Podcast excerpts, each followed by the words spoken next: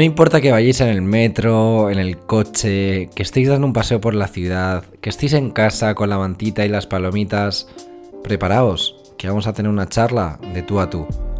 Bienvenidos a la Albert Show. Bueno, pues estamos aquí eh, un domingo más, ya van seis. Me he dado cuenta, esto quizás ya lo comenté en, en mis primeros podcasts, pero el futuro va hacia varias cosas y una de ellas sin duda es la voz. Cada vez se está haciendo más hincapié en el reconocimiento vocal, como es, puede ser eh, Siri en Apple o el reconocimiento vocal de Google. Están saliendo dispositivos como puede ser Alexa. El formato ahora mismo más en auge.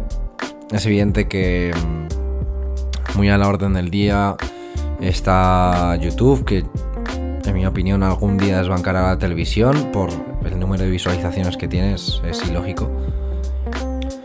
Luego tenemos productoras como puede ser Netflix, que están creando ese formato de televisión a la carta, contenido descargable para que lo consumas allá donde vayas y en el momento en el que tú quieras. Pero hay situaciones en las que no puedes estar por lógica mirando la pantalla de, de cualquier dispositivo Ahí es cuando entra el juego, el, audio.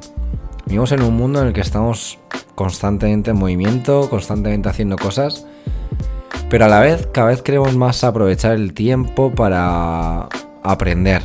Queremos aprovechar el tiempo para lo que sea, para consumir contenido, para escuchar, para todo, para todo tipo de cosas.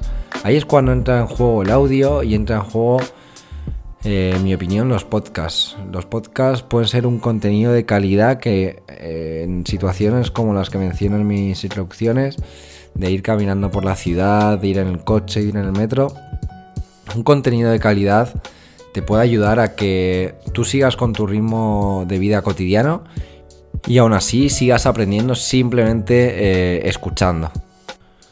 Por eso, aparte de que me encanta ponerme aquí a hablar y dar mi opinión sobre distintos temas, Quiero empezar a hacer, y esto será al final con experiencia y tiempo, contenido de calidad para meterme un poco en, en ese formato que es el audio y, y, que al final mi contenido sea un contenido de calidad que sea de utilidad a, a, la gente para que mientras está con su ritmo de vida pues me escuche y diga siento que estoy aprovechando el tiempo.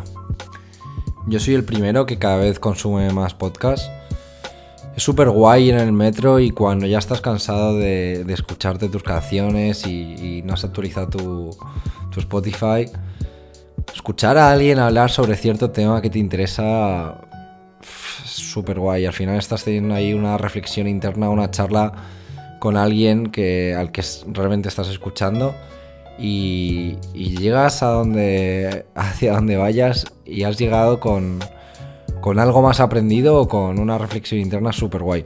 No sé, me parece un formato muy, muy chulo. Yo estoy en ese proceso de curva de aprendizaje del audio y nada, al final con, muchos más domingos como este em, llegaré a, os espero a ese contenido de, de calidad. Llevo varios días pensándolo, pero hoy especialmente me he despertado feliz y afortunado de, de lo que tengo, de cómo me va la vida. Por ello soy muy feliz. Pero hay muchas veces que nos olvidamos de, lo afortunados que somos porque hay algo que no nos ha salido como quisiéramos y ahí es donde empieza esa frustración que nos hace bloquearnos y, eliminar esa, esa felicidad que teníamos. Lo bueno de la frustración es que realmente es bastante sencilla. En nosotros, en nuestra cabeza, eh, suena la palabra expectativas, es decir, estamos esperando que ocurra algo. No ocurre ese algo por distintos factores y ahí es cuando nuestras expectativas se rompen. Al romperse nuestras expectativas, boom, empieza la frustración. Y a más expectativas, más frustración. Yo creo que sin duda el primer punto para evitar esto es darle realismo. Igual rebajar eh, un poco tus objetivos o visualizar bien, ¿sabes? Cuánto de reales son o, van a llegar a ser. Igual si tienes 30 años y quieres ser futbolista, mm, ya no es tan viable, ¿no? O igual si quieres sacarte una posición en un año y te pasas los fines de semana saliendo de fiesta o, viajando o simplemente en el sofá, igual por mucho que tú tengas la idea de sacarte esa posición en un año, tus actos no están acorde a eso. Entonces hay que ser realista, hay que ser muy realista con los objetivos que tenemos y ver la, la posibilidad de que eso realmente se cumpla. Ojo, con esto no digo que no hay que ser soñador. Yo soy el primero que soy un soñador, que me propongo objetivos bastante altos, bastante, bastante altos. Pero que creo que al final con trabajo y viendo un poco mi trayectoria y mi forma de ser, no siento que sea eh, o que haya ningún imposible en eso. Porque estoy trabajando acorde para esos objetivos. Hay que ser soñador, hay que tener objetivos muy altos sabiendo disfrutar del camino, pero al tener objetivos altos te vas a mm, meter en, esa, en esa lucha y vas a luchar al nivel de objetivos altos. Si te pones objetivos pequeños, vas a luchar y, y, vas a dar el callo para objetivos pequeños y te vas a quedar todavía más por debajo. Entonces, lo mejor para mí, en mi opinión, es tener objetivos muy altos, saber disfrutar de, de todo ese proceso, no tener miedo a perder, ni a fracasar, ni a lo que piensen los demás y seguir luchando y, trabajando para intentar llegar a ese tope. Si te quedas a mitad, perfecto, porque sigues disfrutando de lo que estás haciendo.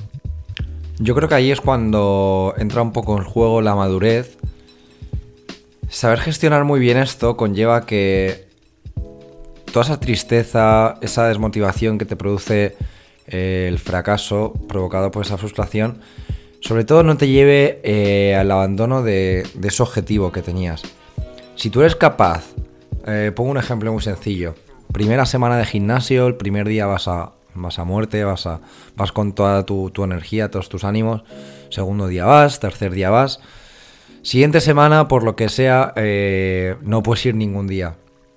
Un poco la madurez de esto es saber que aunque esa semana, entre comillas, hayas fracasado, no hayas podido ir ninguno de los días, vayas a la semana siguiente con la misma energía y con las mismas ganas que fuiste el primer día sabiendo que aunque hayas, entre comillas, ya repito, entre comillas, fracasado, eh, sepas gestionar eso y sobre todo no abandones tus objetivos y tus metas. Hay que tener en cuenta que hoy en día estamos constantemente probando cosas nuevas. A lo largo de un día hacemos como 50 cosas, si de esas 50 cosas 30 son conocidas y se nos dan muy bien, y otras 20 son nuevas, y puede que a la primera no nos salgan tan bien. Es imposible que todo salga como esperamos. Pero eso si lo pensamos fríamente es muy bueno, formamos parte y vivimos una vida muy compleja y muy rica. Y eso sin duda alguna es buenísimo. Eh, realmente que te frustres significa que te estás continuamente estimulando, que estás moviéndote en territorios nuevos, que estás haciendo cosas que de primeras no sabes hacer. Y eso sin duda es una buena noticia, porque las cosas que hemos hecho mil veces, las cosas que ya pilotamos porque las tenemos súper practicadas, eh, eso al final no nos estimula, ¿no? Probablemente las posibilidades que hay de que nos equivoquemos en ellas son casi nulas. Al final, por lógica, en cosas en las que no te estimulas acabarán aburriéndote. Es decir, si no nos frustramos es porque estaríamos haciendo cosas que tenemos muy cogidas de mano y al final, por lógica, acabaríamos aburriéndonos. Porque al final, y quien diga que no miente, la magia de la vida es probar constantemente cosas nuevas. Y si no, amigo, es que estás metido en tu zona de confort. Y ojo, ojo con, estar ahí metido porque te estás perdiendo muchas cosas. Hay que contar con que en este proceso de probar cosas nuevas va a haber fracasos. Pero hay que rebajar tus expectativas de perfección. Eres al final una persona humana, no eres un robot. Te puedes equivocar una y mil veces y bajando esas expectativas de perfección vas a tener mm, menos miedo a probar cosas nuevas y no te va a importar fracasar. Sobre todo al final, importante todo esto, hay una palabra que me gusta muchísimo, que es la resiliencia. Es esa capacidad de salir adelante eh, cuando te encuentras con una adversidad, con un problema. Tenemos que, eh, que aprender perdón, a ser resilientes. A que cuando nos encontremos un problema tengamos uno, la capacidad eh, anímica para salir de ese problema y dos, la capacidad mental para saber solucionarlo. A mí con esto me pasan dos cosas. Por un lado, me encanta la gente rápida, resolutiva, que no te pone mala cara cuando algo no ha salido bien, que encima te sabe salir del tema y te sabes buscar la solución súper rápido. Y claro, en contraposición me pone muy nerviosa la gente lenta, la gente que se pone nerviosa cuando tienes un problema, la gente que encima, a pesar de ponerse nerviosa, evidentemente, pues claro, no te busca una solución o no sabe hacerlo. Bueno, eh, al final cada uno es de una forma, pero yo sin duda me quedo con los del primer grupo. Yo creo que un poco hay que normalizar el no conseguir las cosas. Igual, como hablábamos del ejemplo del gimnasio, igual no es que nos haya podido. Igual es que eh, esa semana, sinceramente, no te apetecía, no has priorizado en eso. Y bueno, pues no lo has hecho. No pasa nada, pum, reseteo y listo hay que saber un poco darle al botón de clic y, resetear. Normalizar un poco que, esa semana pues no ha sido y listo. Pero la solución, que es lo primero que se suele hacer muchas veces, es huir. Es huir o, o el clásico, bueno, lo dejo para mañana. O, bueno, ya el lunes y eso.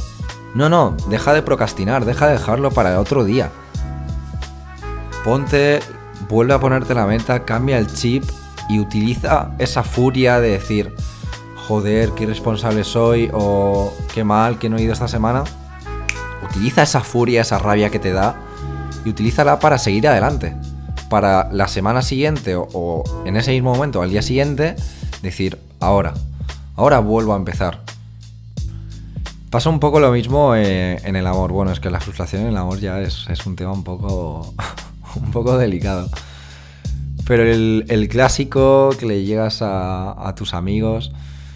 Buah, me he enamorado, tío, pero es que, es que no me hace caso. Ya, pero vamos a ver, amigo. Eh, ¿Te ha dado alguna señal de que le gustas? ¿Por qué te has creado tú en tu cabeza esas expectativas? ¿Estás ajustado a la realidad? Es que sí, está muy guay de que tú, te hayas enamorado de esa persona pero es que igual no te ha dicho nada para que sea recíproco. Claro, luego es cuando viene la, la tortura mental y la frustración de es que no hace caso. Ya es que quizás eh, te guste una chica o un chico que no te ha dado ninguna señal.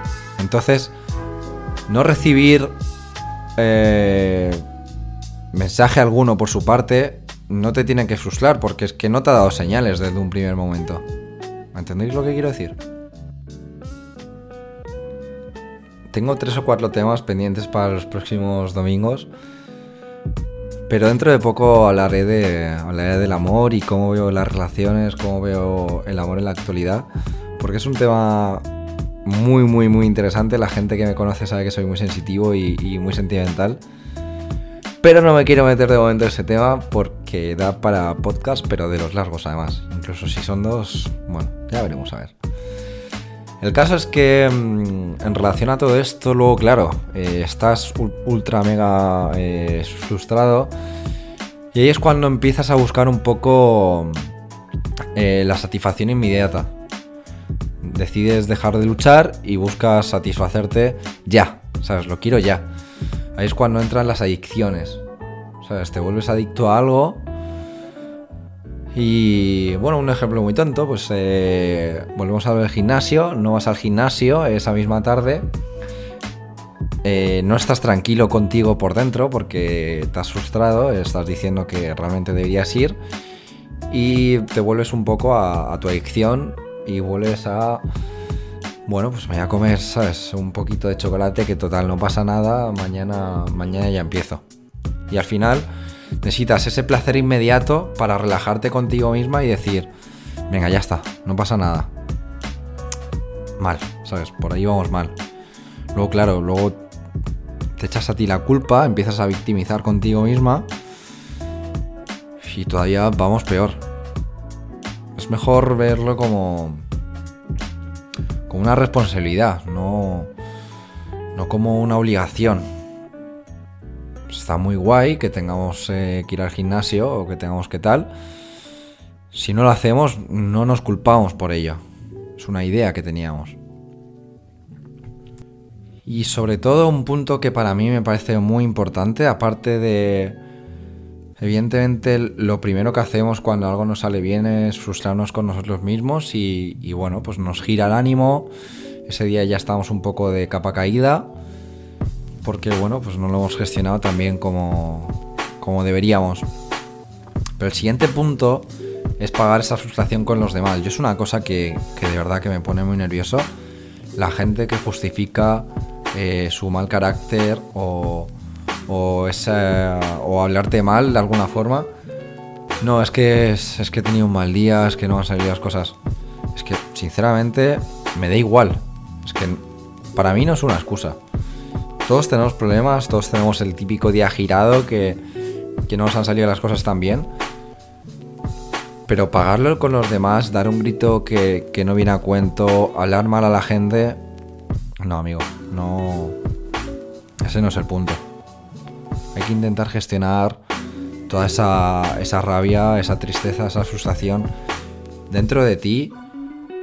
Eh, no pasa nada porque todavía no la controles y no la sepas llevar, pero al menos que no salga de ti. Que, que, los demás no tengan que pagarla y tengan que lidiar con ella, porque al final eh, esa persona a la que le has hablado mal justo también tenía el día un poco torcido, estaba anímicamente un poco así, pero bueno, ha venido a trabajar o ha venido a tal sitio con su mejor cara, pero justo llegas tú, le hablas mal, estaba haciendo un esfuerzo por, por no mostrar que estaba mal anímicamente y justo con tu mal comentario ya, ¡pum!, la has girado. ¿Qué pasa? Que esa persona al final ya las, las totalmente las cambia el ánimo y al final, según como sea, inconscientemente lo va a pagar con la siguiente persona y al final hacemos un, un bucle de mal rollo.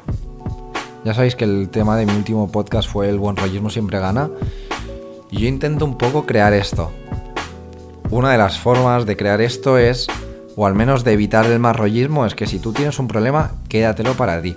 Gestiónalo tú dentro como puedas, coméntaselo a tus amigos, eh, háblalo todo de buenas formas, pero sobre todo, ya que no estás contando el problema de la persona que tienes enfrente, no lo pagues y no des esos gritos de más, ni hables con mala educación, ni buen rollo. El buen rollismo siempre gana. Me acuerdo en, en, una rueda de prensa con Nadal. Estaba jugando. No soy muy tenista yo, pero bueno, estaba jugando típico torneo contra, contra Federer una vez más. Y bueno, pues ese partido lo, lo perdió y, y, no ganó el, el, trofeo. Todos los periodistas, como Nadal en España es evidentemente una máxima. Yo, a mí es un jugador que me encanta, tanto a nivel profesional como persona es un tío que, que, me parece que tiene unos valores brutales. El caso es que todos los periodistas, eh, un poco las preguntas que le, que le, hacían era ya un poco implementando esa justificación, ¿no? De, bueno, Nadal, es que claro, venías de una lesión y, y por ella has jugado mal, pero bueno, sabes, poquito a poco, tal. Y Nadal siempre contestaba lo mismo. No, no, si, si no estaba lesionado. O sea, vengo una lesión, pero yo hoy me encontraba súper bien. La rodilla me ha ido muy bien. No, he jugado mal y punto. Ya bueno, pero es que al final la lesión seguro que ha tenido algo que ver. No, no, de verdad, es que he jugado muy mal. Es que Federer se ha marcado un partido del tío espectacular y he jugado encima muy mal.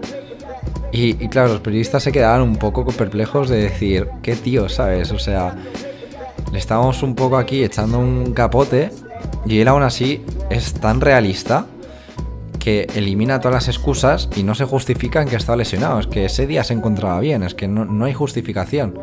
Entonces, eliminar un poco las excusas y, ser capaz de, de ser realista en ese aspecto, de decir, bueno, pues no pasa nada, ese día he jugado mal, ha sido culpa mía, no pasa nada, el próximo partido va a ser la mejor. Eso es un punto muy guay, una actitud muy buena para, para verte capaz de, sobresalir y, la próxima vez hacerlo muchísimo mejor.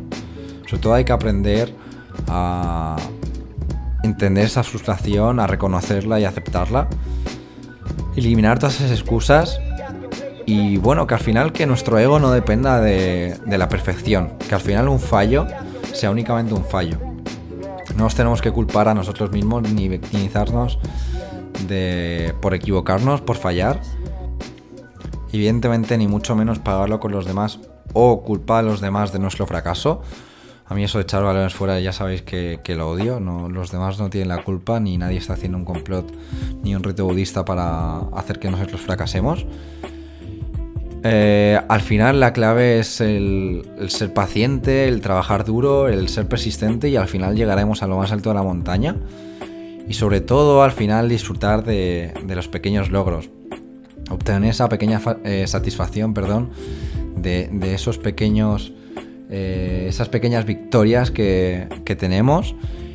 Y al final, bueno, disfrutaremos, eso será un poco el disfrutar del camino. Ya sabéis que al final la vida es un juego, hay, un, hay dos, un juego a corto plazo, un juego a largo plazo. Hay que jugar a corto plazo con mucha cabeza y a largo plazo con todavía más cabeza y encima más paciencia.